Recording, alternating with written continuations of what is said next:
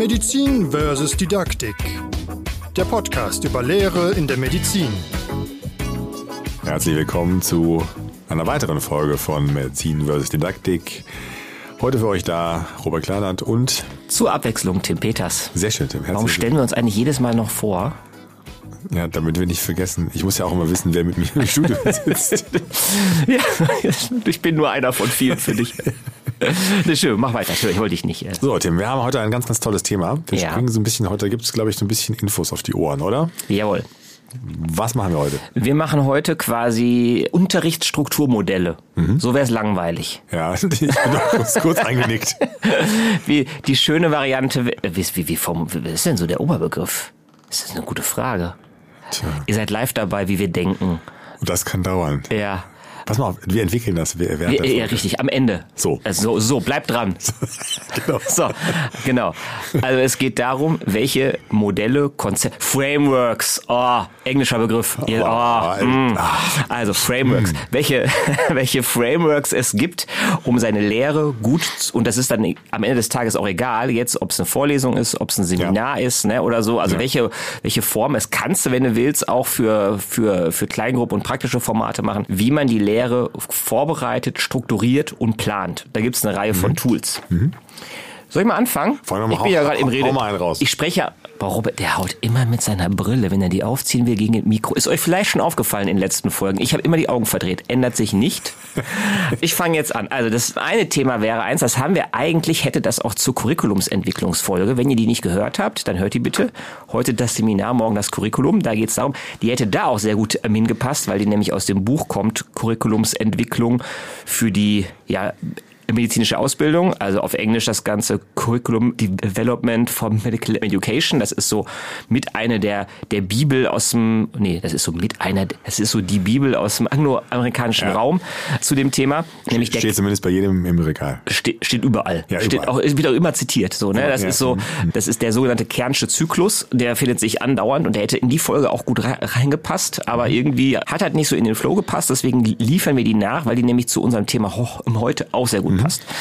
Kernsche Zyklus heißt im Grunde, das ist über die verschiedenen Auflagen, da hat sich es auch entwickelt, aber der Grund, die Grundidee ist, man hat sechs Stufen, wenn ich ein Curriculum entwickle. Ich habe den Punkt General Needs Assessment, das ist so der Punkt, wo ich überlege, okay, wo will ich eigentlich hin mit dem Curriculum? Was soll am Ende bei rauskommen eigentlich? Was will ich haben? Was ist das Problem, weshalb ich ein Curriculum brauche, um das Problem zu beheben? Sprich, wir brauchen fähige Ärztinnen und Ärzte. Wie muss ich das Curriculum machen, damit die am Ende auch so am, am, am Ende dann da sind? Dann mache ich als Schritt zwei und da wird es jetzt schon ein bisschen, das ist noch sehr generell und sehr allgemein. Das liegt auch nicht immer in unserer Hand. Das sind eher Sachen auf Fachgesellschafts- und Bundes- und Gesetzebene und so weiter. Die zweite Stufe ist das sogenannte Targeted Needs Assessment. Da geht es darum, welche Zielgruppe habe ich denn vor mir?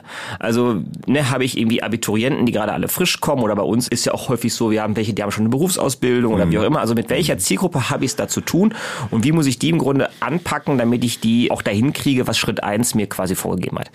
Schritt drei sind dann die Goals and Objectives, das sind im Grunde die Lernziele, die da festgelegt werden. Schritt vier, mach mal, ich mache mal ein bisschen schneller jetzt, sonst schlafen wir schon alle ein hier, sind die Educational Strategies, das sind also die Lernmethoden, wie bringe ich es an den Mann, die Frau. Schritt fünf ist Implementation, da geht es dann darum, ne, also organisatorische Aspekte, welche Lehrenden, Räumlichkeiten, E-Learning, bliblablub. Und Schritt sechs wäre dann die Evaluation, das Feedback und dann geht's wieder mit Schritt eins weiter. Und in der schönen Grafik, die es dazu gibt, sind alle Punkte mit allen verbunden. Ja. Und ich finde so Grafiken völlig überflüssig. Wenn alles mit allem verbunden ist, dann brauche ich auch keine Grafik dafür. Aber äh, nein, es ist ein Kreislauf im Grunde, wo man das Ganze immer, immer durchläuft. Und was für uns, glaube ich, dann zentral ist, sind die Schritte zwei bis vier. Nämlich zu überlegen, also eine, eine Art äh, ja, Zielgruppenanalyse. Mhm. Wen habe ich da? Welches Semester? Was haben die schon gehört? Wo bin ich im Curriculum gelagert? Was kam davor? Was kommt danach? Ist die Veranstaltung montags um 10 oder freitags um 17? In welchen Räu- Räumlichkeiten? Wie viel Zeit habe ich insgesamt? Bla bla bla. Also diese ganzen Rahmenbedingungen. Auch, auch die Frage vielleicht, jetzt ein bisschen weiter gedacht, vielleicht, wie stehe ich zu dem Thema? Ist dann auch eins, wo ich keinen Bock drauf habe oder brennt mein Herz dafür? Das macht auch nochmal einen Unterschied. Dann eben die Lernziele. Da die, die werden jetzt hier nur kurz angeteased, weil die hatten wir ja schon ein paar Mal und wir werden euch damit auch noch nerven, aber das soll für heute erstmal so sein. Und dann, also ich gucke mir erst die Zielgruppe an, dann lege ich die Lernziele fest und dann gucke ich mir an, welche also Methoden oder Strategien brauche ich dann, um die beiden Sachen zusammenzubringen. Und das ist ne, jetzt ein bisschen verkürzt, aber das steht dann quasi in den Kapiteln noch ein bisschen ausführlicher drin. Aber das sind die drei Schritte, die man im Grunde machen muss. Schritt vier werdet ihr ja alle machen. Ne, also zu überlegen, wie ja. kriege ich die Sachen irgendwie im Unterricht unter, das machen alle. Ja. Aber Schritt drei hoffentlich auch schon viele Lernziele. Ja. Aber Schritt zwei mir wirklich genau anzugucken, wie ist die Zielgruppe und die Rahmenbedingungen. Das machen viele nicht. Ja. Oder Robert? Nee, ne? Ist immer noch so, dass das häufig nicht so Ist natürlich auch herausfordernd. Wir haben ja gleich noch Modelle, die das so ein bisschen adressieren, die Mhm. Ja. Individualität der Studierenden, aber es ist natürlich sehr her- herausfordernd, denn hast du ja schon angesprochen, auch bei uns. Viele kommen über die Abiturnote, andere kommen über den Test oder haben Berufserfahrung. Das sind natürlich ganz andere Bedürfnisse. Ja, ähm, ich finde, das gleicht sich nach hinten her mal so ein bisschen dann an im, im Studium, ne? aber gerade am Anfang, wenn ich dann eine fitte Pflegefachkraft äh, Ja. Habe so Ja. und dann irgendwie ein Abiturient, die zusammenzupacken, ne, dass die beide irgendwie, Ja. ist am Anfang echt nicht so ganz aber so, ne? Das finde ich ganz spannend. Ne? Das kommt auch ein bisschen immer auf das Fach an. Ne? Wenn wir ein- das stimmt. einführungswissenschaftliche Arbeiten gemacht haben zum Beispiel, dann hast du jetzt in dem Beispiel, was ich erlebt habe, das ist jetzt ja natürlich nicht Stereotyp, aber dann hast du dann die Abiturienten, Abitur, Abiturientinnen ganz vorne dabei und Mhm. können sehr viel wissen in kurzer Zeit und sind da sehr belesen. Mhm. Aber kaum sind wir, wir machen ja ähm, fallbasiertes Lernen oder Mhm. ähm, nennen das jetzt mal so, äh, machen wir ja ganz früh. Und das sind natürlich dann, die- dann die mit Berufsausbildung so super weit und Ja. können die Begriffe erklären. Also das macht total Spaß, finde ich, das zu sehen. Ja. Das kann man ja auch als Ressource nehmen, das muss ja gar nicht schlimm sein, ne? Aber, Nein, gar nicht, nee, überhaupt nicht. Das ist äh, schön. Aber Ja. es ist natürlich, stellt es vor der Herausforderung, alle abzuholen. Genau, aber das zu im Vorfeld schon für sich zu überlegen, Ja. äh, ist das eine Ressource zum Beispiel? Ne? Kann ich das auch benutzen? Ne? Kann, und, ne? Oder eben zu sagen, ist da ist dann eine, also brauche ich eine Binnendifferenzierung, nächstes Schlagwort. Ne? Also Ja, muss ich ja, ja. irgendwie verschiedene Lernstrategien anbieten oder so. Das muss, sollte man sich im Vorfeld schon Gedanken drüber machen und nicht ad hoc im Kurs. Dann Nee, ist es richtig, nämlich ja. dann zu spät. Genau. So, Robert, ich wäre fertig. Ne? Kernscher Zyklus. So, schön. das- Nein, der Robert hat auch noch was mitgebracht. Mach deinen Koffer auf. Ich habe ähm, eine Methode für den Unterricht mitgebracht, die ich äh, oder wir beide sehr schön fanden, deswegen wollten wir sie hier mitbringen. Hier wird jetzt noch mal ein bisschen praktischer. Und zwar geht es um die Sandwich-Methode. Die Sandwich-Methode ist in jedem Format letztlich einsetzbar. Ich sehe ein riesen, riesen Potenzial in der Vorlesung für diese Methode. Nochmal für alle, die äh, Vorlesungen mögen und äh, für alle, die Vorlesungen machen, wenn ihr eine Vorlesung unidirektional macht, wenn ihr euch also vorne hinstellt, 45 Minuten etwas erzählt und egal, ob ihr ab und zu mal ins, ins Publikum fragt, ins Auditorium oder nicht, am Ende des Tages könnt ihr euch die Zeit sparen. Das ist ein ganz schlechtes Format. Und das habe ich mir nicht ausgedacht. Da gibt es eine sozusagen eine Vielzahl von Papern, die da eine hohe Evidenz haben. Das ist Zeitverschwendung, wenn man das so macht. Die Sandwich-Methode ist eine Methode, äh, mit der man Gewagt. ja, nein, nein, alles gut. Eine Sandwich-Methode ist eine Methode, die einfach ist, die, die gut umsetzbar ist und die nichts anderes macht als diese kollektiven Phasen, also wo jemand einen Impulsvortrag zum Beispiel macht, aufzubrechen in individuelle Phasen. Also mit einem ganz klaren Arbeitsauftrag reinzugehen und letztlich das Ganze abzuwechseln. Und optimalerweise ist es so, dass diese individuellen Phasen das Ganze wieder aufgreifen, was vorher passiert ist. Also man kann in der kollektiven Phase die auch ruhig ein bisschen fordern. Also noch eine Frage. Kollektive Phase heißt die Gruppe als Alle- Ganzes. alle zusammen. Alle zusammen. Alle zusammen. Und die Individualphase ist, ich arbeite für mich allein. Nein, zu, zu zweit. Okay. Oder vielleicht sogar zu dritt. Also man kann natürlich auch sagen, sprich erst mit deinem linken und dann mit, deinem, mit deiner rechten.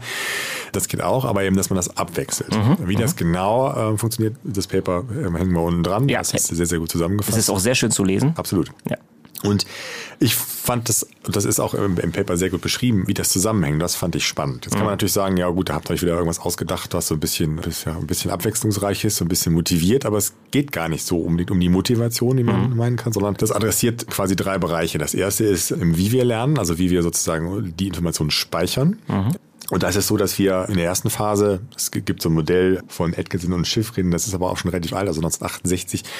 Und ich glaube, es ist jetzt sehr vereinfacht dargestellt, so gut ich das jetzt kann. Ich bin ja kein Lernpsychologe, aber ähm, Die Beschwerdemails an die gewöhnliche Adresse, die Sie alle kennen.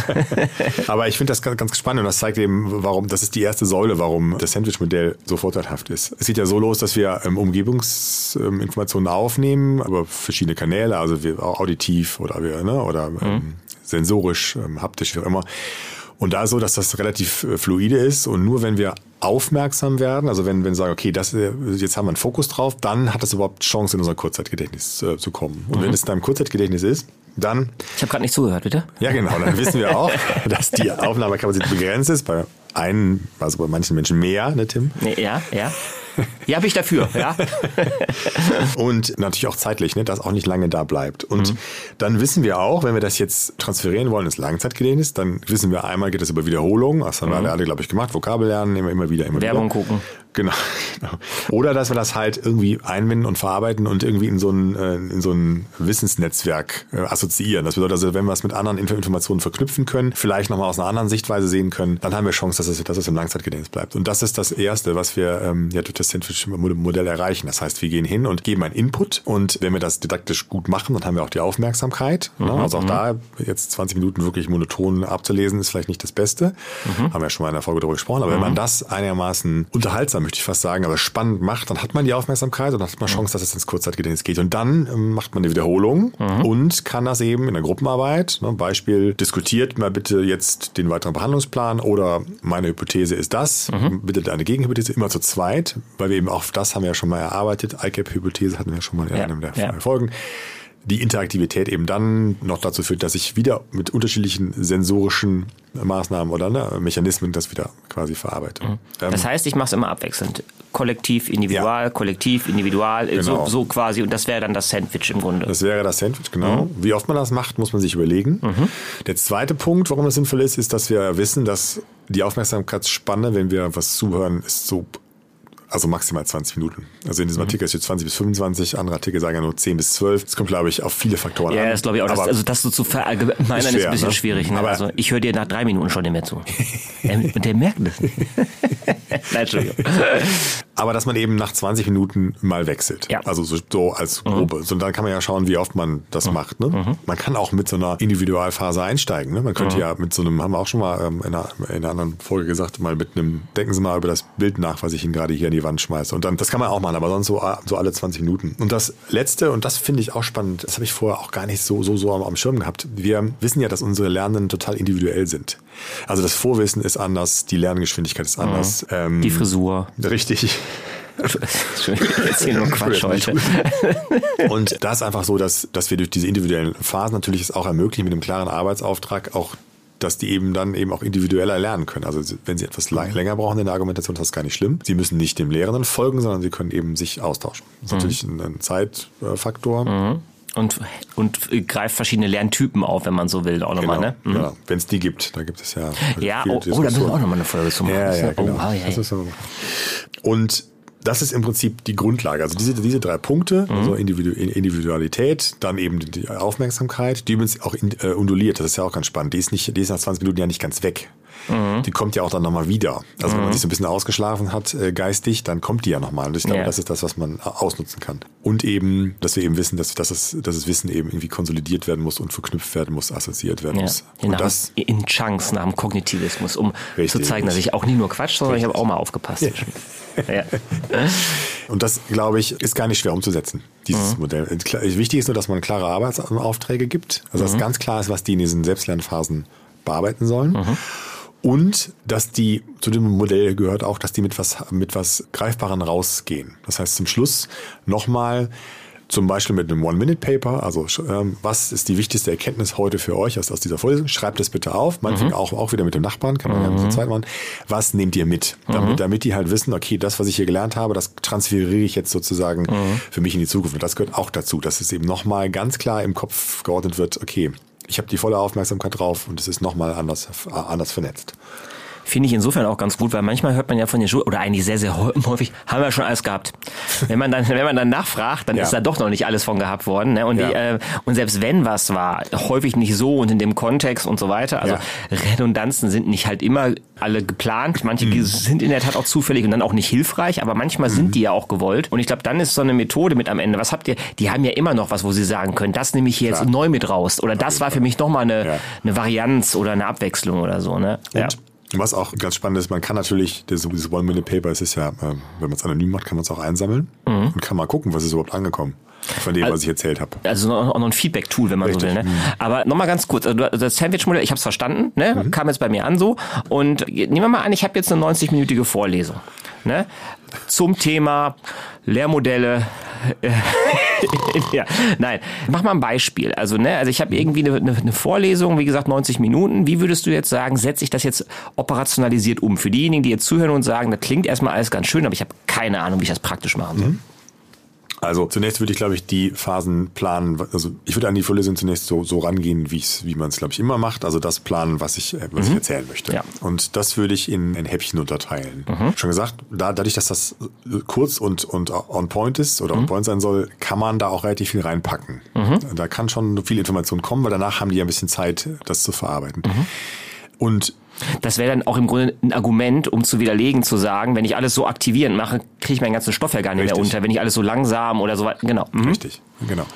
Und dann unterteile ich das und ich würde am, am Anfang mir, glaube ich, 20 Minuten Blöcke überlegen. Mhm. Und daz, dazwischen dann Phasen, wo Studierende zum Beispiel mit den, mit den Nachbarn mhm. eine konkrete Aufgabe bearbeiten, die an das anschließt, was ich gesagt habe. Oder das wiederholt oder, mhm. ne, oder das fortführt, auch für den nächsten Block. Das geht natürlich auch. Ja. Und die ähm, lege ich dazwischen. Die Phasen mit den 20 Minuten, die kann ich relativ, relativ gut zeitlich abschätzen. Das muss ich ja sonst auch ja, klar. mit der Zeit klarkommen. Im Zweifel würde ich die ja auf, nur auf 18 oder so ne, ja, klar. planen. Weil die Wechsel darf man natürlich nicht unterschätzen zwischen diesen beiden Phasen. Mhm. Und den Arbeitsauftrag, das dauert auch auch eine Minute bis zwei, bis der erklärt ist. Das darf man auch nicht, äh, nicht vergessen. Ja, ja, das, ja.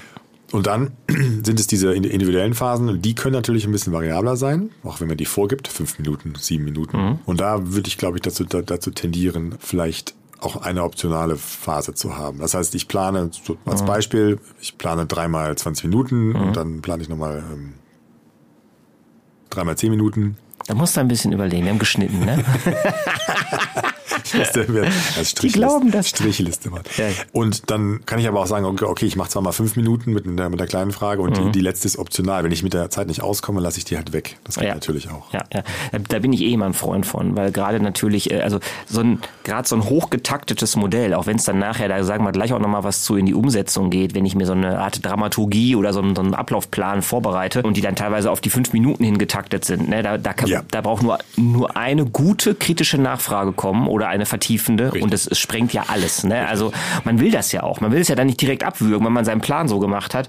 Und da lohnt, da bin ich ein großer Freund pro weiß nicht, 90 Minuten zwei vielleicht Blöcke drin zu haben, wo man ja. sagt, die sind optional. Wenn ich zu schnell bin, packe ich die rein. Wenn ich mhm. zu langsam bin, kann ich die auch rausnehmen und äh, äh, substanzielle Sachen oder Klausurrelevantes ist davon dann nicht betroffen. Ja. ja. Absolut. Okay, und dann hätte ich im Grunde dann so meine Abwechslung drin und das wäre dann im Grunde so grob jetzt, ne? Aber das wäre dann das Sandwich. Genau. Ne? Okay. Und dann natürlich noch, was man natürlich auch noch sehr gut machen kann, ist, dass man noch die Ergebnisse irgendwie sichert, ne? Zwischendurch. Also mhm. ich mache mal 20 Minuten Input, dann lasse ich fünf bis zehn Minuten eine Aufgabe arbeiten und dann ähm, sammle ich nochmal die Antworten ein. Und genau. dadurch, dadurch, dass die im Tandem sind, ist eben die Redeschwelle auch so ein bisschen gesenkt. Also ich glaube, das ist ja. etwas niedrigschwelliger, dann danach zu antworten. Die haben dann vorher schon mal drüber gequatscht. Das heißt, ne, die, genau, die haben schon mal was im Kopf und wissen, was sie irgendwie mal sagen können. Und das kommt aus der Gruppe und ja. nicht von einem. Aber ich glaube, da, da, da darf man auch die, auch die Zeit nicht unterschätzen. Ne? Also Absolut. das nochmal zusammenzuführen, dauert dann auch nochmal ein paar Minuten. Ne? Das muss ja. man dann einigermaßen planen. Ja. Ein anderes Schema, was, was im Grunde die Denke auch so hat, was vielleicht ein bisschen einfacher ist im Ablauf her, aber wie gesagt, die Denke ist die gleiche, ist das Aviva-Modell aus der Schweiz, kommt das von Städeli und Kollegen. Und das ist im Grunde auch ein Akronym im Grunde für Phasen. Und die, das ist, das ist dann nur einmal durchge, mhm. durchgelaufen. Jetzt nicht wie beim Sandwich mehrfache Wechsel drin, aber so vom Prinzip her auch. A steht dann eben, wenn man jetzt, das ist eher jetzt so, wenn ich so an eine Schulstunde denke, so 45 Minuten, mhm. da passt es dann eher rein, so. Also nur eine UE oder so. A für Ankommen, also das wäre dann so Lernbereitschaft herstellen, Atmosphäre schaffen, ne? also wie, hallo, heute machen wir X und so. Das sollte so fünf Prozent der Zeit ausmachen, nicht mehr. Ne? Also auch, auch da, wir kennen manche Fortbildungen, wo man das Gefühl, jetzt haben wir uns in der Hälfte der Zeit alle vorgestellt, was lernen wir jetzt hier eigentlich noch? Dann kommt von Aviva das V, das wäre Vorwissen aktivieren, das ist ein Punkt, den der Robert völlig überschätzt findet, den man gar nicht braucht. da habe ich noch nie, noch nie, noch nie darüber gesprochen. noch nie darauf hingewiesen. Und äh, ne, also, also gucken, wo sind die unterwegs, da andocken nochmal, wo waren wir stehen geblieben oder wo ja. kommen sie jetzt her, was hatten sie schon, der Kollege hat ja schon erzählt das und so weiter. I ist dann die Informationsphase, das macht dann so 30 Prozent ungefähr aus, das Vorwissen aktivieren kann bis zu 10 Prozent ruhig gehen. Das mhm. ist gar nicht schlimm. Die Informationsphase dann so bis zu 30 Prozent, ne, da, da, da wird dann Neues präsentiert. Wie auch immer. Das kann eine Vorlesung sein, das kann aber auch sein, ich verteile Auszüge aus dem Paper, ich zeichne Video, was auch immer. Da gibt es durchaus verschiedene Methoden. Und dann kommt das zweite V von Aviva, nämlich das Verarbeiten. Das sind dann 40 Prozent ähm, ungefähr, also macht mehr schon fast zeitlich aus als das reine Informieren und da eben dann durcharbeiten, anwenden, diskutieren, üben, wie auch immer, ne, über Gruppenarbeit, über Anwendung auf einen konkreten Fall oder was auch immer. Ne? Da gibt's ja tausend verschiedene Methoden und dann am Ende eben ist das, was du als Ergebnissicherung bezeichnet hast, das A nochmal am Ende das Auswerten bis zu 15 Prozent, also nochmal gucken, so was ne, zusammentragen, nochmal sagen, so ja, da seid ihr ein bisschen am Ziel vorbei, das war richtig oder das haben viele oder das ist häufig oder wahrscheinlich oder wie auch immer so und das so als Aufteilung zu nehmen. Das ist, glaube ich, für eine 45 Minuten auch in Ordnung als Ja. Modell, weil es Ja. eben so einfach griffig ist, gerade für Anfänger, glaube ich. Ja. Aber wenn es dann wirklich in 90 Minuten geht und ihr euch ein bisschen professionalisieren wollt, dann würde ich auch den Sprung zum Sandwich machen, Ja, weil das ja. nochmal eine höhere Binnenunterteilung hat im Grunde. Ja, ja, Ja. ist richtig. Mhm. Genau. Aber im Grunde, wenn man so, wenn man so sieht, die Prinzipien dahinter ist das gleiche ja im Grunde, ne? wenn man so guckt. Also man aktiviert Vorwissen, Ja. man hat eine Abwechslung drin von reingeben und Ja. im System bearbeiten lassen, so wenn man will, und am Ende nochmal wieder alles wieder zusammenführen und nochmal abgleichen miteinander. Also das ist ja das Gleiche. Ich glaube, was daran manchen schwerfällt, ist, dass man sich einfach von der Vorstellung lösen muss, dass ich den Studis was erzähle, also theoretischen, also Mhm. deklaratives Wissen, da haben wir schon mal drüber gesprochen, als einzige Wissensquelle sozusagen beibringen kann. Dem ist ja nicht so. Und dann- nur weil ich das gesagt habe, ist Mhm. Jetzt es hast noch, du viele ist noch, entsetzt. Ja, nur weil ich, das, weil, weil ich das einmal gesagt habe, ist es noch lange nicht gelernt. Ja. Und in die, einmal ins, ins Plenum befragen, wir haben gesagt, gut, man kann auch mal mit Daumen hoch, Daumen runter, kann Ja, man, ja. man soll, das ist alles gut, aber das ist nicht die, das ist eine, eine kurzfristige behelfsmäßige Aktivierung. Aber Ja, ähm, absolut. Ich kenne das immer von mir, wenn ich in der Prüfung wen habe oder, oder eine Gruppe habe und dann machen mehrere irgendwie eine Aufgabe falsch oder nicht so ganz richtig und ich Ja. mir denke, ich habe es doch gesagt. ja, aber das ist ja kein Garant für gar nichts. Ne? Oder ich kenne es immer, wenn ich das POL vorstelle und dann Mhm. Leute sagen, ich kann das doch nicht außer Hand geben. Ne? Sagen dann ja viele Mhm. irgendwie, die da so ein bisschen skeptisch gegenüberstehen. Also beim problemorientierten Lernen. Ja, und dann, und dann immer sagen, na ja, nur weil sie es in der Oldschool-Lehre vorne selber gesagt haben, Ja, heißt das ja nicht, dass das irgendwie dann besser gespeichert ist. Die können auch da nicht zuhören, es falsch verstehen oder wie auch immer. Ne? Also ja, absolut. Wenn wir jetzt noch mal einmal ganz kurz am Ende in die Operationalisierung so reindenken, ich glaube, was viele sicherlich auch schon tun, sich Ablaufpläne zu basteln. Ne? Also und da macht es dann Sinn, neben so Punkten wie Zeit und Programmpunkt Ja. noch ein bisschen mehr zu schreiben. Vielleicht noch die eine oder andere Spalte in Excel dazuzufügen. Man muss nicht bis ZZ gehen, aber schon mal so, so bis D oder E vielleicht oder so. Und da zum Beispiel reinzuschreiben, wenn Sie jetzt das, wenn das Sandwich-Thema jetzt genommen werden soll, zum Beispiel dann da auch hinzuschreiben. Kollektivphase, Individualphase, da vielleicht auch hinzuschreiben, welche Methode wird angewendet, damit man in der Überblick, der Gesamtübersicht auch sieht, hat man einen Methodenwechsel drin oder habe ich dann doch irgendwie viermal das gleiche genommen, weil auch eine schöne Gruppenarbeit, wenn die zum vierten Mal kommt, äh, irgendwie an einem, irgendwie bei einem, was weiß ich, 4 UE-Block ist das auch zu viel, also dann kann es auch zu viel werden. Ja, ja. Also je nachdem, wie die gestaltet ist oder so. Dann auch zu schreiben, welche Materialien brauche ich zum Beispiel, ne? Also brauche ich hier eine Flipchart, brauche ich hier, denn wenn man dann den Kurs an einen Kollegen oder eine Kollegin weitergibt, ne, was ja, was ja mal vorkommen kann, so, dann guckt die da drauf und hat direkt alles aufgelistet, was sie braucht oder was er braucht. Oder wenn ich es in einem Jahr mal wieder rausgrabe, ich mache das, pack's weg, in einem Jahr Ja. bin ich wieder dran, ich hol's raus, zwei Tage vorher, ach ja, dat, dat, dat, dat, fertig. So, Ja, ne? Also auch das ist ein super Vorteil. Auch den Programmpunkt kann man noch ein bisschen aus, ja, ausschreiben, wenn man will, dass man dann noch ein paar Punkte mehr zuschreibt, was da wirklich thematisch drankommt, um auch zu gucken, Lernziele, Prüfungsvorbereitung, ist das auch Constructive Alignment technisch so alles einigermaßen Ja. abgedeckt. Das sind noch so Punkte, glaube ich, die man, die man, äh, und wenn man mit mehreren Leuten ist eine Zuständigkeit, wenn man im Team-Teaching ist oder so, dass man schreibt, wer, wer hat jetzt den Hut da auf oder so. Ja. Also, dass, ne, dass man so diese, je nach Schule sagt man dazu Dramaturgie oder Artikulationsschema oder wie auch immer, aber dass man diese Ablaufpläne dazu benutzt, die ein bisschen großzügiger zu gestalten, mit mehr Details, damit man da besser durchrutschen kann. Und da kann man eben diese Schemata, sei es jetzt Aviva oder Sandwich oder so, oder auch die Zielgruppenanalyse von Kern, die Ergebnisse gut reinfließen lassen, sodass man die dann da, da hat. Und wenn man da mal, das dauert ein bisschen, das ist Arbeit, so ein Ding, aber wenn das einmal steht, finde ich, ne? ja, sehe ich auch so. Ja. Genau, wir verkaufen dazu auch Vorlagen. Nein, war Spaß. Und Coaching? Für einen ganz günstigen. Nein, also genau. Das wäre so, ne, so, Ja. also wenn ihr euch da professionalisieren wollt, das ist wie häufig so bei guter Le Lehre am Anfang ein bisschen mehr Arbeit, aber wenn das Ding fertig in der Schublade liegt, ja, man muss natürlich hier und da mal aktualisieren und dran schrauben, aber im Grunde ist der Kurs dann fertig und dann kann man den auch einen Tag vorher rausholen Ja. und gerät nicht in Panik. Richtig. Also das ist mir noch nie passiert auch. ja, Ja, gut. Das waren so ein paar hoffentlich etwas praktischere Vorschläge und Tools. Ja. Und ich glaube, da sind wir am Ende für heute. Wir sind am Ende. Wir sind, wir sind vollkommen am Ende. Ihr solltet uns sehen. Nein. Nein.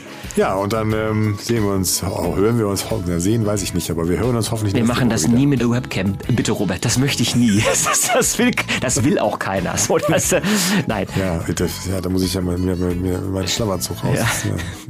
Ja, ich fände das gut. So, wir, wir werden zu privat. Wir wünschen euch alles Gute. Bis zur Bis nächsten nächsten Folge. Mal. Ciao. Ciao.